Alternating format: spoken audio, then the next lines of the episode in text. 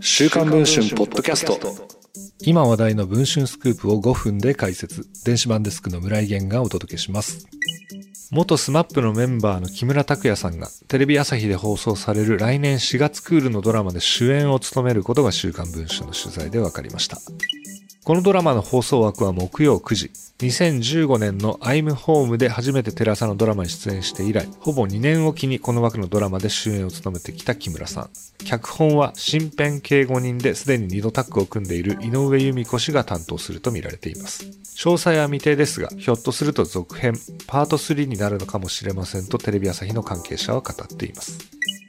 かつての SMAP メンバーでただ一人ジャニーズ事務所に残る道を選んだ木村さんは事務所の中でも特別な存在だと言います。木村さんの知人によると、藤島ジュリー恵子社長ですら木村さんの仕事には口出しができない。仕事のオファーを受けるかどうかは完全に本人次第ですと語っています。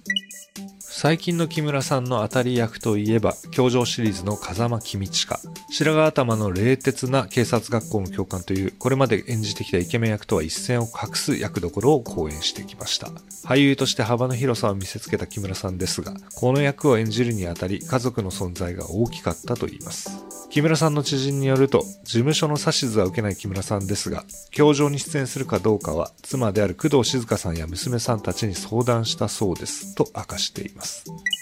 来年春のドラマ主演にも家族の意向はあったのでしょうか現在配信中の週刊文春の電子版では木村さんの次の主演作となるドラマの詳細について詳しく報じています。この続きは電子版でぜひ読んでいただければと思っております。それでは本日のポッドキャストはこの辺りでまた次次の放送でお会いできればと思います。